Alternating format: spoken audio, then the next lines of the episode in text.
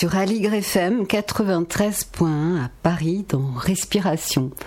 Notre thème aujourd'hui euh, sera soigner avec les sons. Eh bien, euh, j'ai la chance de rencontrer la thérapeute et praticienne de soins holistiques, Galia Ortega. Bonjour. Bonjour. Qui vient présenter son nouveau soin de massage, Cristal Sonore. Et en fin d'émission, nous rejoindra le groupe Vidala, euh, qui propose des chants issus de la Nueva Canción d'Amérique latine et qui viendra annoncer la parution de son nouvel album Cantando al Sol. On commence par un morceau qui va nous donner une bonne énergie. C'est le morceau Touch de Daft Punk.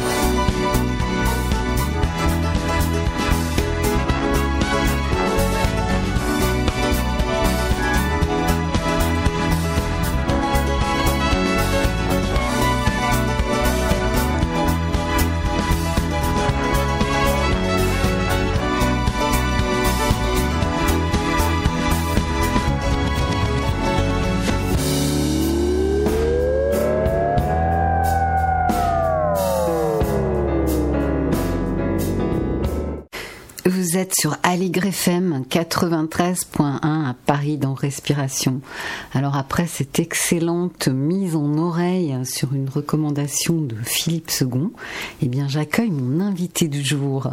Bonjour Galia Ortega. Bonjour Louise Vertigo. Vous êtes une experte incontestée de la création soins signature et de leur enseignement. Vous accompagnez régulièrement les spas dans l'élaboration de leur menu de soins. Vous êtes aussi une autrice prolifique d'ouvrages sur les massages, dont ma Bible des massages. Et je vais d'abord tout, tout, d'abord vous demander de vous présenter. Euh, encore un peu plus au travers de votre riche parcours Bien écoutez, mon parcours, euh, c'est toujours intéressant, euh, même pour soi-même, de regarder son parcours en se demandant qu'est-ce qui, quels sont les petits cailloux que nous avons semés tout au long de notre vie et qui ont fait ce que nous sommes dans notre âge mature, disons. À l'origine de tout, j'étais, j'étais psy. J'ai fait des études de psycho, euh, voilà. J'étais jeune, j'étais à la fac, mais très rapidement, je voulais absolument emmener le corps dans tous tous les accompagnements que je faisais. Donc, je suis devenue professeur de yoga. Je pratiquais le yoga pour moi-même et je suis devenue prof. J'ai fait des études de prof de yoga. Et le yoga, c'était une époque à laquelle on pouvait vraiment, on était beaucoup plus libre que maintenant, c'est-à-dire que j'ai accompagné les femmes enceintes à l'accouchement par le yoga. Les femmes enceintes m'ont demandé de les masser. Les massant, je me suis rendu compte que c'était ma voie. Et c'est ainsi que je me suis complètement orientée vers le massage. C'était pas à la mode à l'époque. Donc euh, après c'est un contexte familial qui a fait que j'ai beaucoup étudié dans les traditions asiatiques. Voilà, le Japon, la Chine, la Thaïlande, l'Inde, etc. Mais j'ai également travaillé, étudié en France, aux États-Unis, au Canada, etc., etc. C'était ma voie, tout simplement. Et au fil de cette voie, donc j'avais mon cabinet de massage en France. Et puis, j'étudiais. Pendant 15 ans, je n'ai pas pris un jour de vacances. Je ne faisais que étudier, rencontrer des gens exceptionnels, des maîtres, etc., etc. Mais, ce qui est très important pour moi de souligner, c'est qu'à chaque fois, je n'étudiais pas le massage, mais je faisais une immersion dans la tradition que j'étudiais. C'est-à-dire quand je suis allée au Japon, quand j'ai étudié le shiatsu et les thérapies japonaises, j'ai aussi étudié le zazen, la manière de manger, la méditation, mhm. les arts martiaux, etc., etc. Et bien évidemment, à un moment, j'ai rencontré le son et les bols tibétains. À l'époque, c'était cela. Mais oui, c'était effectivement la question que j'allais vous poser. Mais euh, excusez-moi, mais si, je comprends bien, au départ, vous vous intéressiez euh, avec vos études en psy oui, c'est à l'esprit et vous avez rencontré le corps et je voulais qu'il y ait le corps parce que l'esprit tout seul me paraissait euh, manquer de de l'essentiel. On est incarné, on a un corps, donc l'esprit s'incarne dans le corps et ça veut dire que du coup nous devons faire ami-ami avec ce corps. Oui. C'est indispensable. Mhm. Voilà. Donc euh, c'est ainsi que le yoga me semblait une voie idéale mhm. qui réunissait les deux. Oui, et puis quand vous évoquiez euh, votre intérêt pour les, cultures asiatiques, c'est vrai que dans la méditation assise, eh bien, euh, le corps est support de l'éveil. Absolument. Donc c'est un tout. Hein. Mm, mm. On est dans le corps-esprit. Alors, qu'est-ce qui vous a amené donc que vous alliez en, parler Je vous ai interrompu, vilaine que je suis. Qu'est-ce qui vous a amené à vous intéresser aujourd'hui à la question du soin par les sons? Alors, euh, c'est une autre partie. Oui. en fait, euh, comme je vous disais à l'instant, c'est toujours intéressant de regarder les petits cailloux que nous avons semés tout au long de notre vie et qui mhm. nous ont amenés à ce qu'on fait à un moment de notre vie. Voilà. Donc en fait, je ne suis pas musicienne du tout. Hein. tout simplement, le son a toujours fait partie de ma sensibilité. Quand j'étais toute petite fille, j'écoutais le vent, voilà, tout ce qui m'intéressait, c'était les sons du monde. Ça, c'était vraiment primordial et j'avais une oreille très fine pour écouter ces sons. Et petit à petit, bon, j'ai grandi et j'avais le goût de chanter. Donc, j'ai pris des cours de chant. J'ai même chanter l'opéra. C'était il y a très longtemps. Bon, maintenant j'ai perdu ma voix parce qu'à un moment de ma vie j'ai eu un accident, donc j'ai perdu ma voix et je n'ai pas réussi à la récupérer malgré toute la gymnastique. Mais le son restait au cœur de ma sensibilité et de ma compréhension de la vie. C'est-à-dire que quand on chante, quand le son nous traverse, il est évident que cela produit des effets, peut-être émotionnels, mais également physiques. Je me disais à l'époque, quand je chantais, je me disais, personne ne peut avoir une dépression nerveuse s'il chante impossible. Et c'est pas une histoire de chanter sous sa douche. Hein. On peut aussi chanter sous sa douche. Mais voilà, il se produit des choses.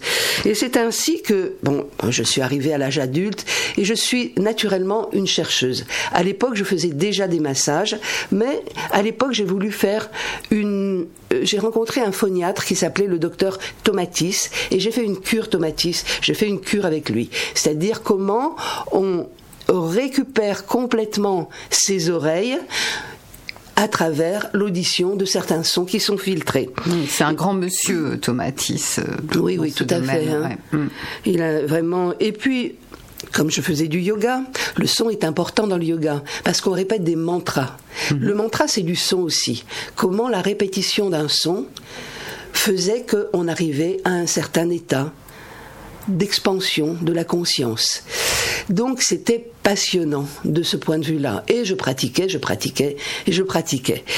Et c'est très important cette histoire d'expansion de, champ de conscience, parce que le jour où j'ai découvert les bols chantants tibétains, il se trouve que ces bols, dont j'en parlerai en détail tout à l'heure avec grand plaisir et avec enthousiasme, mais pour moi ça a été la révélation. Ce sont des instruments qui existent depuis des siècles et des millénaires vraiment, et qui produisent chez les gens qui les écoutent une expansion de la conscience, une modification de la réalité, des états semi-hypnotiques qui nous font accéder à des états intérieurs mhm. extrêmement riches. Mhm. Vraiment. Et voilà, c'est ainsi que bon, j'ai continué à avancer. J'étudiais les massages, je pratiquais, je faisais, j'utilisais des bols tibétains en même temps que mes massages pour mettre mes élèves, disons, dans un état modifié de conscience. Et voilà. Et tout cela, c'était il y a plus de 15 ans. Et puis, euh, à un moment donné, il y a environ 4 ans, j'ai découvert les bols de cristal, dont, que je vais vous faire découvrir aujourd'hui. Vraiment. Et ça a été une révélation. Et c'était différents des bols chantants qui sont eux composés de sept métaux précieux. Voilà, ça c'est important. Et c'est ainsi que je jouais beaucoup pour moi-même, ça m'accompagnait, j'avais des bols à la maison, je chantais. Les bols comme celui-ci par exemple, qui est en, cristal de roche, eh bien, je l'ai depuis 15 ans, voyez-vous. Et c'est mhm. ainsi que je jouais pour moi-même tous les jours, tous les jours dans ma méditation, à des moments où j'avais envie de me ressourcer, etc., etc. Et c'est ainsi que progressivement, il y a seulement un an, seulement un an, c'est-à-dire au moment du premier confinement, qui m'a ramené aux sources de ma vie. Mhm. Vous savez, ça a été l'occasion, je sais que c'était le cas pour plusieurs personnes, mais qu'est-ce que je fais de ma vie? Et c'est ainsi que j'ai créé ce soin, cristal sonore, que dont je vais vous parler tout à l'heure. Très bien. écoutez, euh, on est très impatient d'entendre la suite. Euh, donc, on fait une petite pause musicale. Euh, on va écouter un, un artiste que vous aimez beaucoup, Galia. Euh, c'est un, titre extrait du, disque À l'écoute des vents solaires de David X.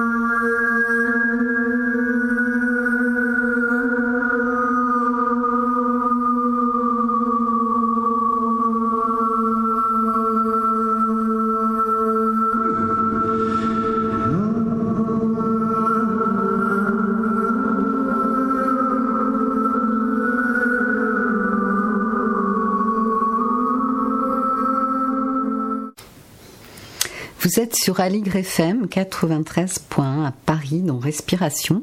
Je suis en compagnie de Galia Ortega. merci, merci beaucoup.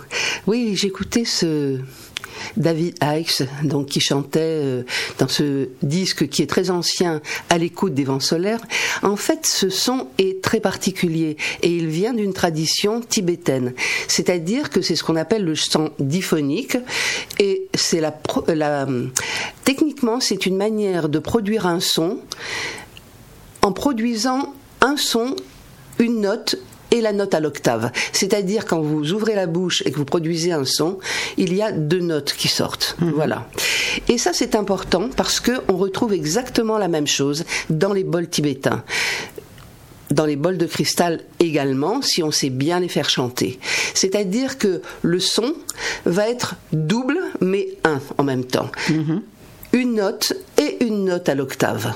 Voilà. Et ça, c'est, c'est ce qui produit évidemment les états modifiés de conscience. Je voudrais revenir un petit peu sur à la fois cet instrument que nous avons qui est la voix, nous sommes des instruments de musique. Nous parlons, nous chantons, nous chuchotons, et lorsque nous écoutons, nous produisons intuitivement des sons à l'intérieur de nous.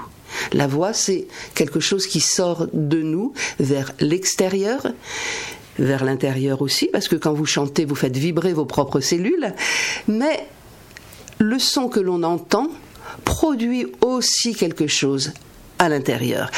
Voyez?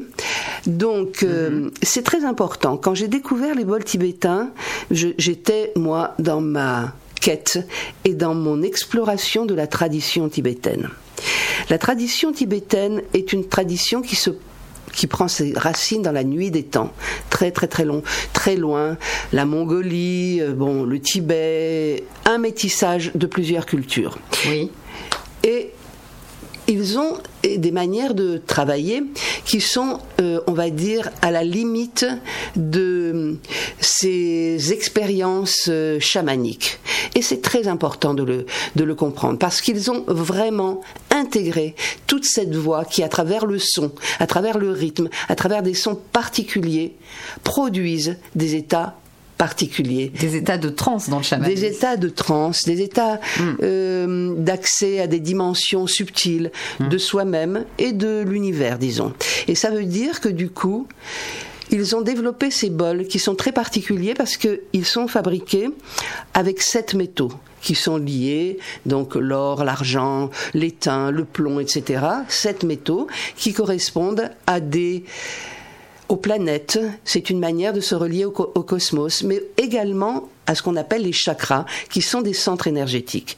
Mais le bol, lui, il est constitué de, ces métaux qui sont fondus puis forgés par des forgerons qui sont qui ont été initiés. C'est mhm. pas des choses qu'on apprend à l'école. C'est exactement comme les chamans.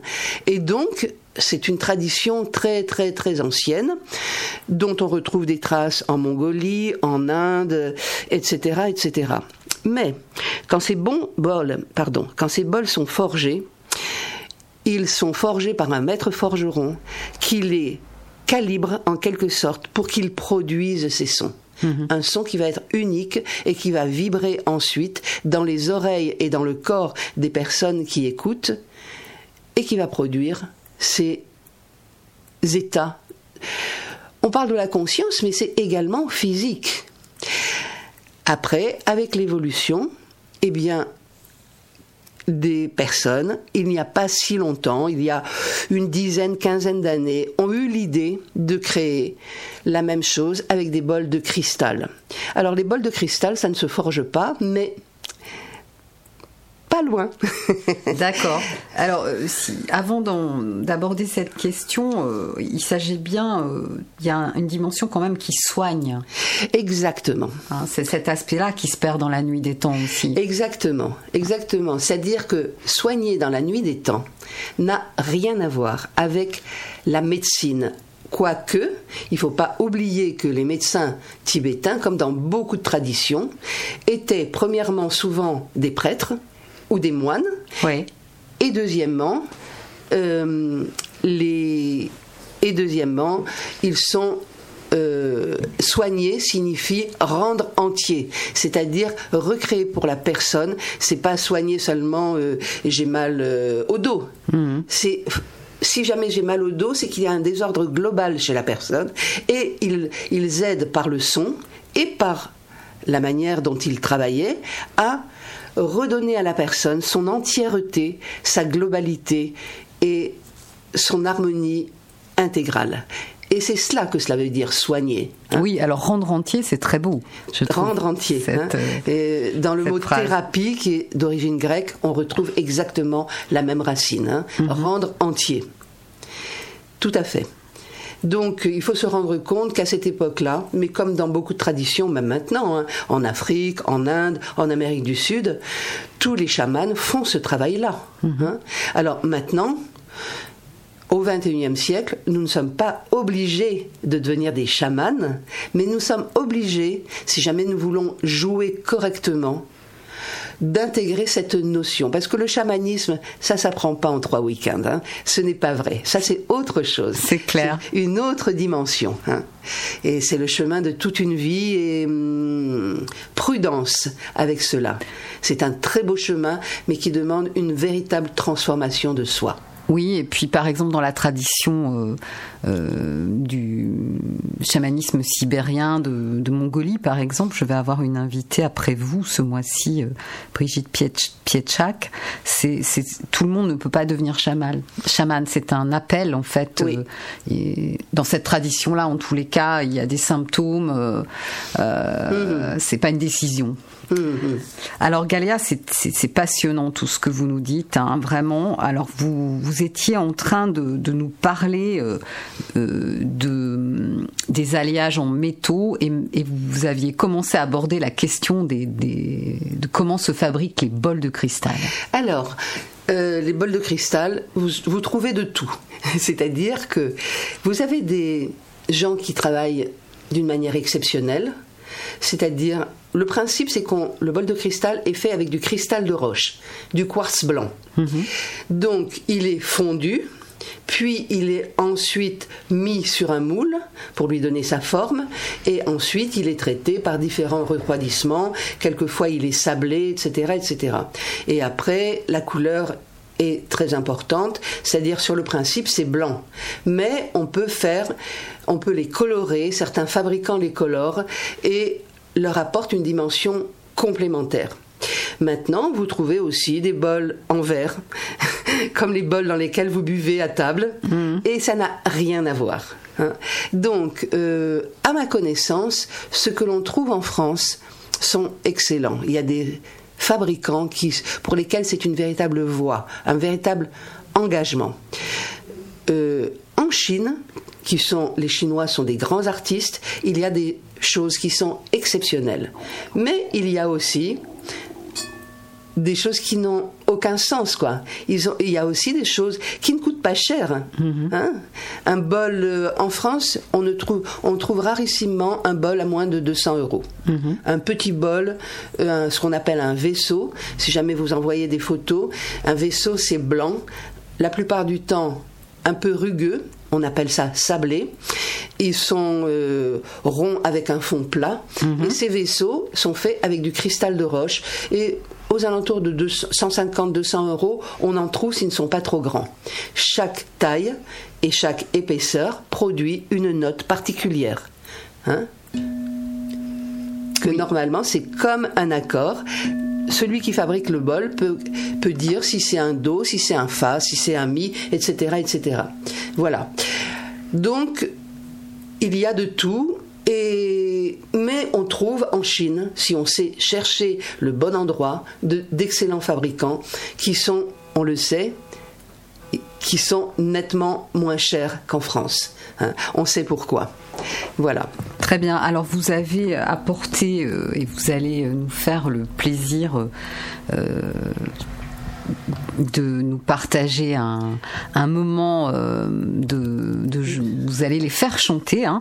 Donc là, comme on est à la radio, vous n'avez pas la couleur, mais effectivement, Galia a apporté euh, euh, des, certains bols qui sont avec du violet, du bleu, ils sont vraiment magnifiques aussi au niveau des couleurs. Et eh bien, nous allons maintenant vous laisser nous, faire goûter à ce son. Je vais vous donner un petit échantillon parce que, évidemment, euh, vous verrez, je vous expliquerai tout à l'heure qu'on peut s'en servir de plusieurs manières. D'abord pour soi-même, je vais vous expliquer tout ça. Mais on peut également s'en servir après un cours de yoga, ou on peut s'en servir, on peut donner des concerts. Mais là, je voudrais juste vous donner un petit échantillon pour que, voilà. Là, c'est le bol, c'est le vaisseau de cristal blanc qui chante. Dans la main,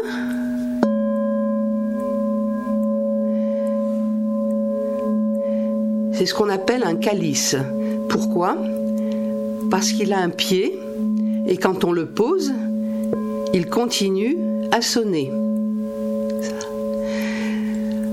Vous voyez, là, je, juste je donne un tout petit coup sur le bol. Et c'est une autre technique qui consiste à faire chanter le bol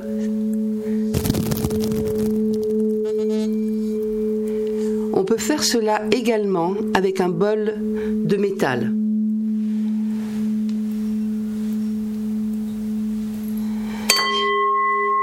Et là, c'est un autre bol différent. On appelle ça bol à poignée. Alors celui-ci est très très beau, il est moiré de différentes couleurs.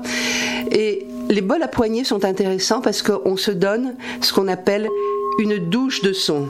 C'est-à-dire on peut le mettre au-dessus de sa tête pour que le son rentre par euh, le sommet de la tête. On peut le mettre sur sa gorge, on peut le faire vibrer où on veut. Et c'est très intéressant. Et comme vous voyez, ce sont trois notes différentes.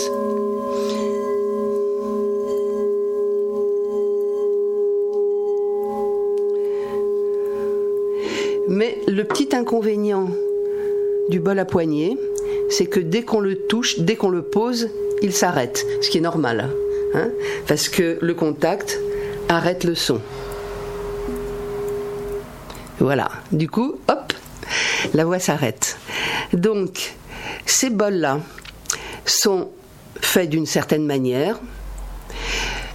Il faut apprendre, il faut développer son oreille pour pouvoir identifier le son qui vous correspond. Si jamais vous avez envie d'acheter, de vous servir de ces bols pour vous harmoniser vous-même ou pour harmoniser votre, euh, votre appartement, pour harmoniser votre nourriture, on peut s'en servir à plusieurs, de plusieurs manières.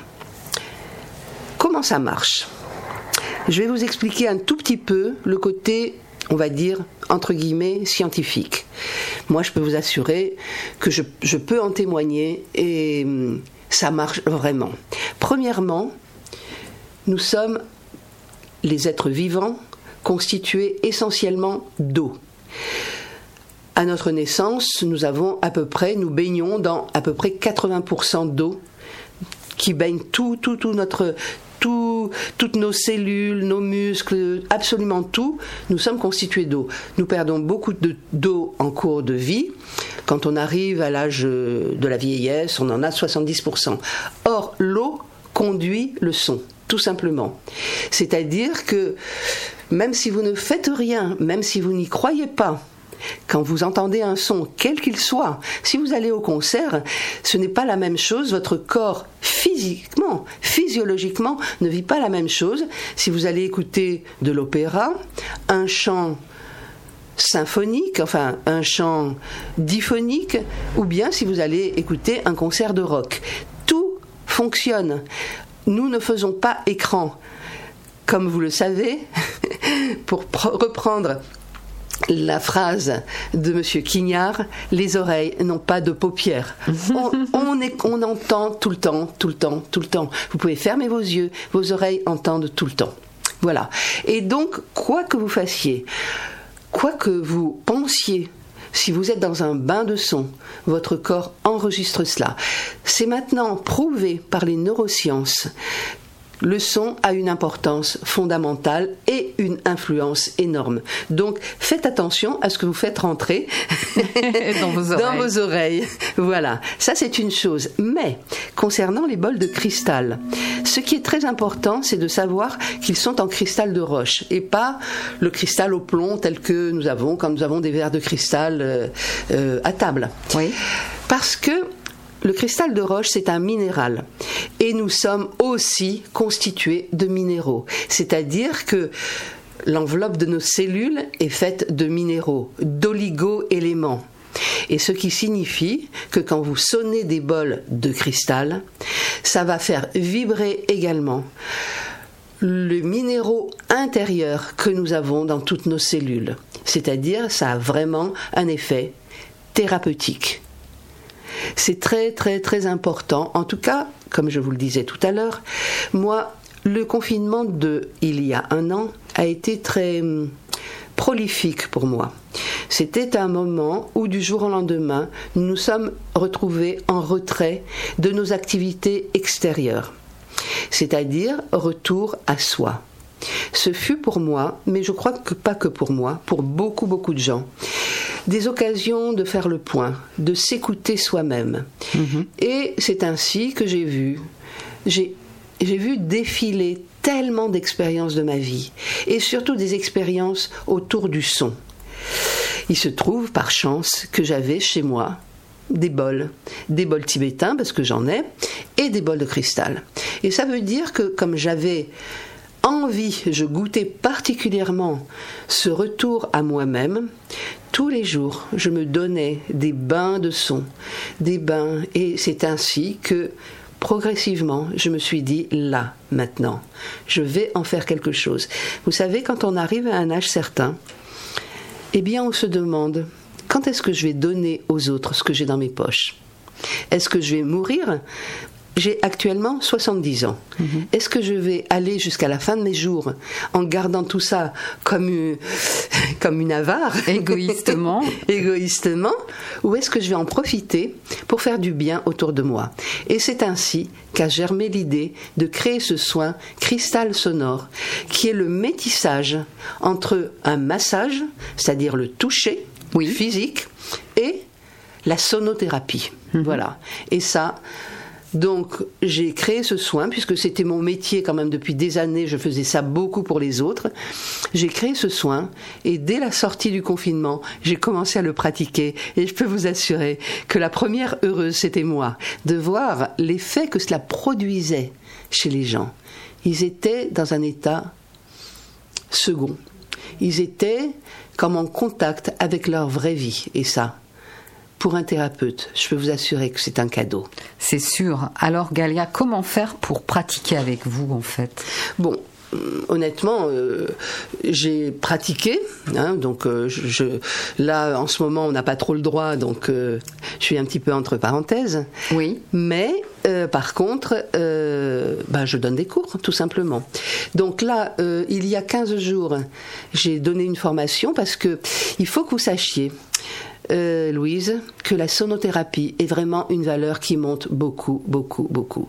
C'est-à-dire de tous côtés, on voit des bains de gong, des, thérapeutes qui travaillent avec des diapasons thérapeutiques, des gens qui travaillent avec des bols tibétains, des bols de cristal, euh, l'expansion de la voix, le travail sur la voix pure, on va dire, mhm. et de plus en plus dans l'air du temps. Et on, euh, on en trouve, euh, moi j'en trouve de plus en plus. D'ailleurs, comme j'aime ça, je peux vous assurer que j'y vais et je m'offre des séances de bain de son. Et il y a des thérapeutes exceptionnels. Donc, quand j'ai proposé de former des personnes, eh bien tout de suite j'ai eu du monde et là pour l'occasion euh, je l'ai fait à La Rochelle parce que j'avais envie d'être au bord de la mer pour euh, pour travailler sur le son, d'écouter les sons de la nature à Paris, c'est un peu plus difficile, mais d'être dans les sons de la nature, les sons de l'océan, les sons du vent, et de pouvoir communier avec les sons que l'on produit avec les bols de cristal, c'est un vrai cadeau. Donc ça, c'est terminé, c'est derrière moi. Mhm. Et par contre, euh, fin juin, au moment de, du solstice d'été, à partir du 21 juin, je vais donner, c'est bien, c'est la fête de la musique en plus. Ah, super. Et donc, euh, je vais faire une formation euh, à Paris de, bol de, de, de, mon soin cristal sonore. Probablement, j'en ferai une autre en novembre, décembre, mais voilà. C'est dans l'air du temps en tout cas. C'est pour moi le moment de la transmission de ce soin. Très bien. Donc euh, on, pourra vous recontacter puisque sur le podcast on, mettra un lien vers votre votre site. Euh, Galia, euh, vous, vous, allez publier un livre, je crois, bientôt. Oui, absolument. évidemment. Et tout ça, vous savez, les petits cailloux blancs, nous, ce que, nous démontre ce que c'est qu'un destin. C'est, c'est pas mon destin de faire la sonothérapie. Mon destin, c'est plutôt de faire du bien aux gens. Mhm. Mais la sonothérapie est un grand instrument. Il se trouve, par hasard, que je commençais à peine, j'avais tout maturé tout cela dans ma tête, j'ai été contactée par un éditeur pour écrire un livre sur la sonothérapie. Donc euh, c'est chez Le Duc Édition. Mhm. Euh, le livre va sortir probablement à l'automne. Et là, moi je voulais juste, euh, quand ils m'ont contacté, je leur ai dit je vais vous faire quelque chose autour des bols. Ils m'ont dit ah non non non, on veut une totalité. Et je suis très très contente qu'on m'en ait donné l'opportunité. Ça veut dire que je parle aussi bien de tout le côté physiologique, scientifique, je parle de la voix, du professeur Tomatis, mais aussi des bains de gong, des tambours chamaniques, des bols tibétains, des bols de cristal.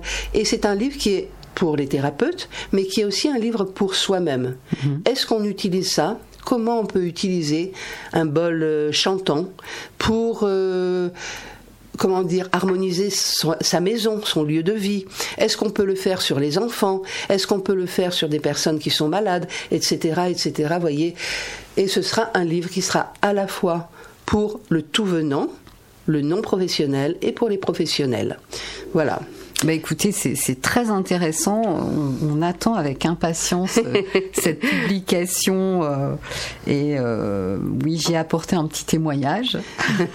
Absolument, parce que n'étant pas loin de là spécialiste de tout, moi le son je connais, mais comme c'était un livre où je voulais délivrer une expertise, j'ai fait appel à des experts. Voilà, Louise a témoigné au sujet de la voix, évidemment, mais j'ai un maître de gong qui est venu témoigner au sujet des bains de gong et de même une chamane qui a témoigné au sujet des tambours chamaniques, etc., etc.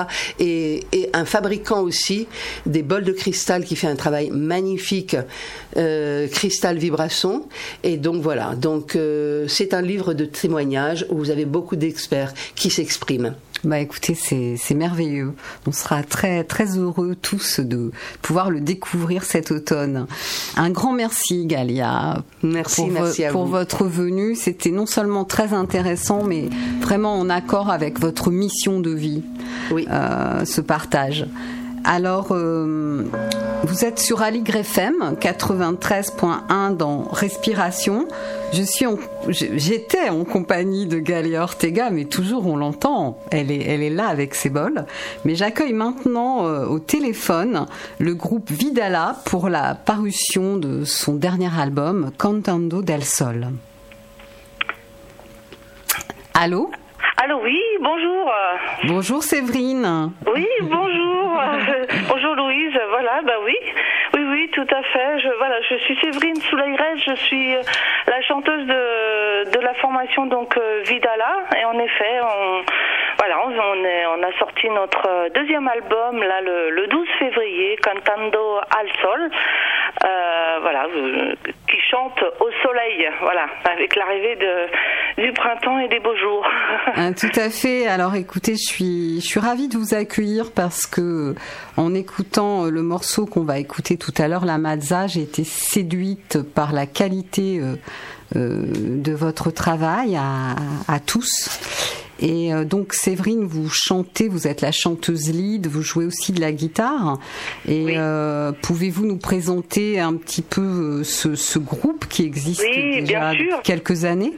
Oui, alors voilà, donc en fait, c'est c'est une formation qui est assez récente, hein, ça, ça fait un an et demi, c'est notre, euh, parce qu'on avait déjà fait un premier album en 2015, on était en trio à l'époque, et puis là, on a une nouvelle formation avec euh, euh, donc Christophe Jacques à la guitare, hein, qui est donc qui est en formation initiale avec moi, et puis également deux percussionnistes charmants qu'on adore, voilà, Raphaël Frémébac et Romano et Baptiste Romano, qui sont eux très spécialisés dans les dans les percussions, les chants et les danses euh, afro-cubaines et euh, qui donnent une couleur euh, bah, voilà très très très belle, très subtile à ce répertoire. Enfin que voilà, je vous expliquerai un peu de ce que c'est. Et puis voilà donc une formation où on se, on a beaucoup de bonheur à jouer ensemble et à faire cet album.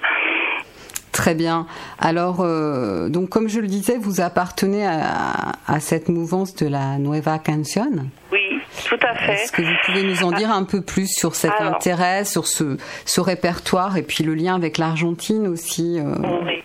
Alors cette Nueva Canción, en fait, c'est vrai qu'on avait déjà abordé dans le premier album avec euh, des, des, des, en fait, euh, ce sont de grands auteurs qui ont qui ont écrit dans les années 50, 60, 70, euh, qui se sont, euh, enfin, qui reposent un répertoire qui repose sur un socle de musique traditionnelle au départ, euh, traditionnelle qui vient des, des campagnes. C'est une musique traditionnelle qui, a, qui est une, un métissage en fait de, de, de cultures, de différentes cultures. Hein, aussi bien de l'arrivée des, des, conquistadors avec la musique baroque espagnole, comme tout comme la musique des Amérindiens ou, euh, ou la musique des, des esclaves euh, africains qui ont été amenés au XVIIIe siècle. Donc en fait, ça fait voilà tout un socle, un mélange euh, musical très voilà très fort et qui avait été vraiment oublié dans les années 50-60 bah, parce que dû à l'impérialisme américain, qui voilà toutes les chansons américaines qui passaient sur les radios, qui inondaient les radios, et, et donc tous ces instruments traditionnels qui avaient été complètement oubliés et donc ramené euh, dans les villes par ces par ces grands auteurs compositeurs. Et donc je vais en citer quelques-uns parce que donc euh, qu'on reprend dans, dans notre album.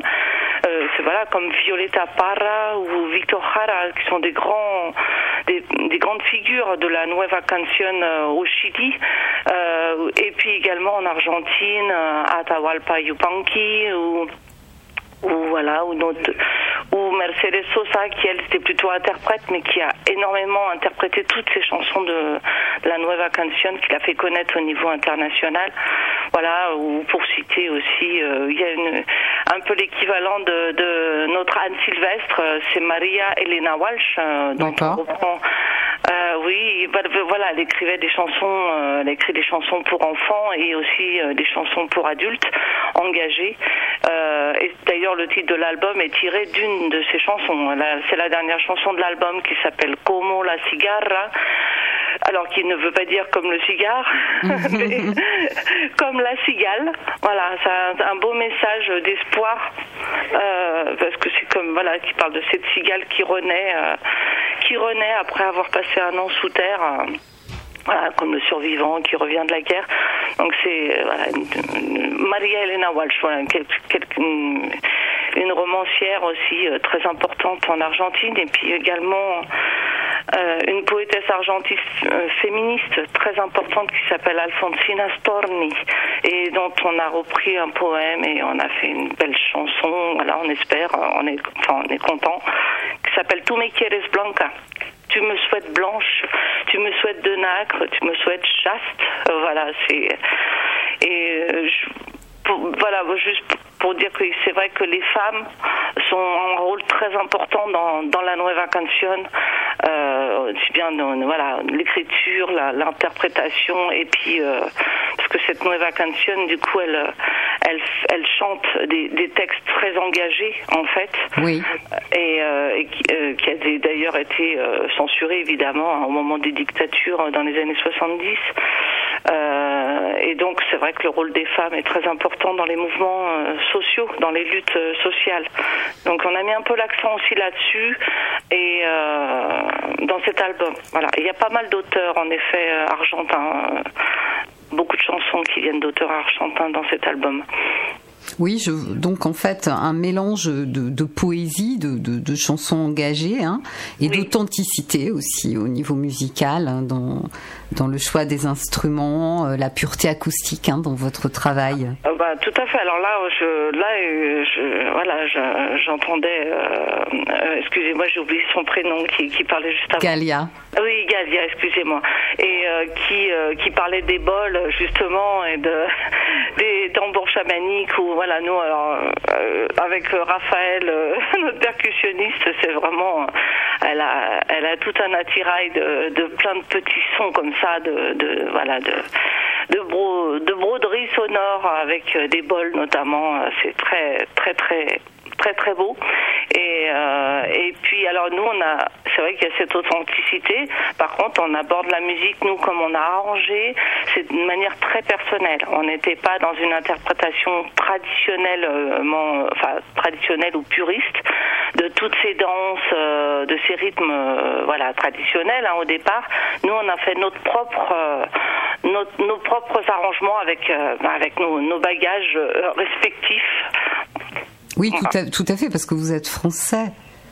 Alors on est, euh, oui, on est tous français, euh, pour certains avec des origines euh, soit italiennes, enfin italiennes plutôt, italiennes ou, ou suisses. D'accord. mais voilà, en fait, on a, mais on s'est retrouvé sur ce répertoire parce qu'on a vraiment un attachement. Bah, de, de, part à cause des textes, de l'engagement des textes, de ce que de ce qu'ils racontent, euh, du, qui, qui, résonne vraiment pour nous ici en France aussi, hein, parce que c'est euh, vu qu'on est dans un dans le pays des, des droits de l'homme, euh, toutes ces toutes ces, ces, valeurs universelles de liberté, de fraternité, de solidarité qui est très forte euh, là-bas et, euh, et dans la Nueva Canción. Et puis, euh, et puis voilà, puis nos bagages respectifs. Christophe, lui, qui a fait beaucoup de guitare classique et de guitare, de guitare classique espagnole. Euh, et voilà, puis je, je, parlais aussi des percussionnistes et moi-même.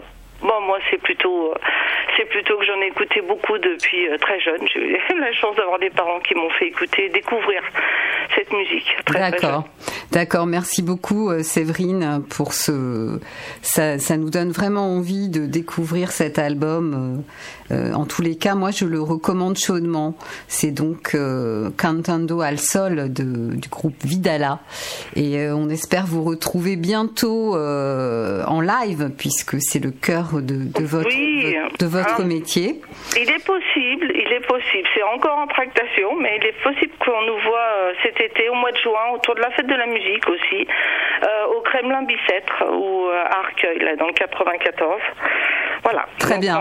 on attend la réponse et puis en attendant, bah, n'hésitez pas à aller écouter sur le, site de Vidala, hein, www.vidala.fr et puis vous pouvez aussi, si vous voulez acheter l'album, n'hésitez pas, vous allez sur le site de Inouï Distribution, c'est www.paniermusique euh, au singulier.fr. Vous pouvez l'acheter sur le site donc d'Inouï Distribution ou sur le site de, de C'est pas des manières. Euh, Très bien. Eh bien, écoutez, merci. merci. Et voilà Fnac, évidemment. Euh, ce sera, ce sera indiqué sur sur le, podcast. Hein.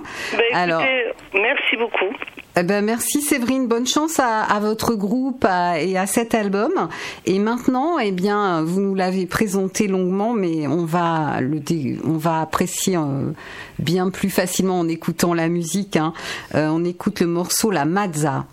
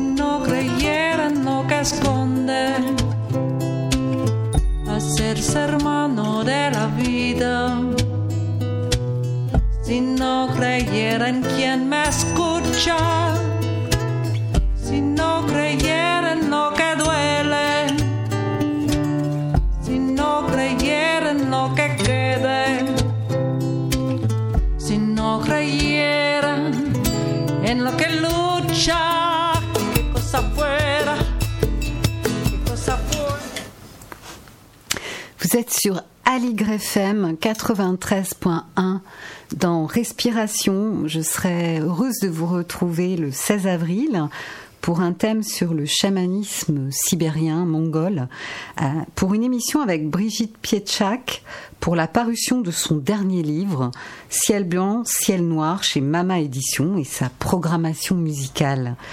Merci à, à Tanguy Rivière, à Elias Lacassin pour la prise de son aujourd'hui. Et ben, je vous souhaite un, un printemps très doux